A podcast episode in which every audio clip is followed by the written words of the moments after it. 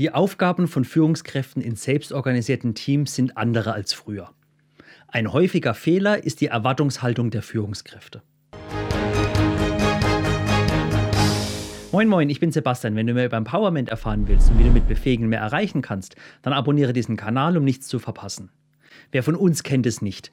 Wir wollen agil arbeiten, in selbstorganisierten Teams, empowerten Menschen und so weiter und so fort. Das ganze Repertoire an Schlagwörtern. Jetzt haben wir aber die Führungskräfte, für die sich oft noch mehr verändert als für die normalen Mitarbeiter. Sie sollen die Teams befähigen, selbst Entscheidungen treffen zu können. Die Führungskraft soll nicht mehr das letzte Wort haben. Der Fokus liegt nun mehr auf der Mitarbeiterentwicklung und Förderung und vieles, vieles mehr. Aber bitte nicht mehr das klassische Top-Down von oben. Allzu oft höre ich dann von Führungskräften das Problem, ich soll den Leuten ja nichts mehr vorgeben. Top-Down ist ja böse. Aber was mache ich, wenn die Ergebnisse gar nicht meinen Erwartungen oder den notwendigen Bedürfnissen entsprechen? Gute Frage. Zuerst einmal, wer sagt ganz generell, Top-Down ist böse? Viele Dinge sollen sogar von oben vorgelebt werden. Leading by Example auf Neudeutsch. Also mit gutem Beispiel vorangehen. Die Führungskraft hat oft mehr Einblick in andere Bereiche und deswegen ist es auch hier oft wichtig, dass von ihr diese Dinge kommen, diese Informationen fließen. Was aber klar nicht mehr gewünscht ist, ist das starre Ansagen von Arbeits- und Verhaltensweisen und dem darauf folgenden seelenlosen Befolgen dieser. Aber auch hier ist es dann ein Problem auf beiden Seiten. Zum einen die Person, die diese Ansage macht und zum anderen die Personen, die sie einfach nur befolgen, ohne darüber nachzudenken. Und kommen wir mal zu den Erwartungshaltungen.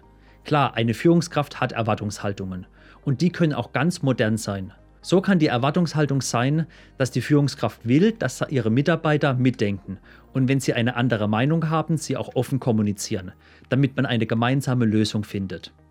Ist das richtig oder ist das nicht das gleiche wie Spaß auf Ansage? Oder das sehr beliebte Seid jetzt agil, das ist ein Befehl. Du lachst jetzt vielleicht, aber sowas habe ich auch schon erlebt. Es geht in die gleiche Richtung wie Kreativität nach Plan. Tolle Idee, aber nein. Der Unterschied liegt nach meiner Meinung nach aber darin, wie man es kommuniziert und vor allem, was man noch dazu sagt und macht. Ich finde, eine Führungskraft kann und muss sogar hingehen und klar und transparent kommunizieren, was sie von ihren Mitarbeitern erwartet. Sie sollte aber auch fähig sein zu erklären, warum sie das erwartet. Was sind ihre Gedanken und Intentionen dahinter? Mal ganz blöd gesagt, es macht schon einen Unterschied, ob jemand sagt, ich erwarte von jedem, dass er pünktlich zum Stand-up erscheint oder ob man es noch mit einer Begründung erweitert. Ich habe die Erwartung an jeden, dass er pünktlich zum Stand-up erscheint, da ich finde, dass es ein Zeichen von Respekt und Anstand gegenüber den anderen Teammitgliedern ist. Weil dadurch sind wir wieder bei dem beliebten Transparenzthema. Klar, man muss aufpassen, dass die Führungskraft sich nicht in das, dass andere damit glücklich sind, in ihre Meinung, in ihre Gefühle einmischt. Aber der Gedanke zählt und ist wichtig hier. Wir dürfen nicht nur darüber sprechen, was wir machen, sondern auch warum. Was ist das Ziel? Welcher Mehrwert wollen wir erreichen? Und im gleichen Zug kann aber auch die Erwartungshaltung sein, dass das Team seine Meinung zu dem Thema kundtut, weil auch die Führungskraft klarstellt, dass sie offen für Diskussionen ist und selbst nicht fehlerfrei. Deswegen darf und muss eine Führungskraft klar kommunizieren, was sie erwartet und warum, weil der Weg zu sagen, das Team muss das selbst rausfinden, ich darf ihnen nichts ansagen, ist auch falsch. Hierdurch zieht sich die Führungskraft gefühlt komplett aus der Verantwortung. Aber nur gefühlt, weil schlussendlich ist sie auch dafür mitverantwortlich. Und ebenfalls spannend ist die Frage, muss eine Führungskraft überhaupt spezielles Fachwissen haben?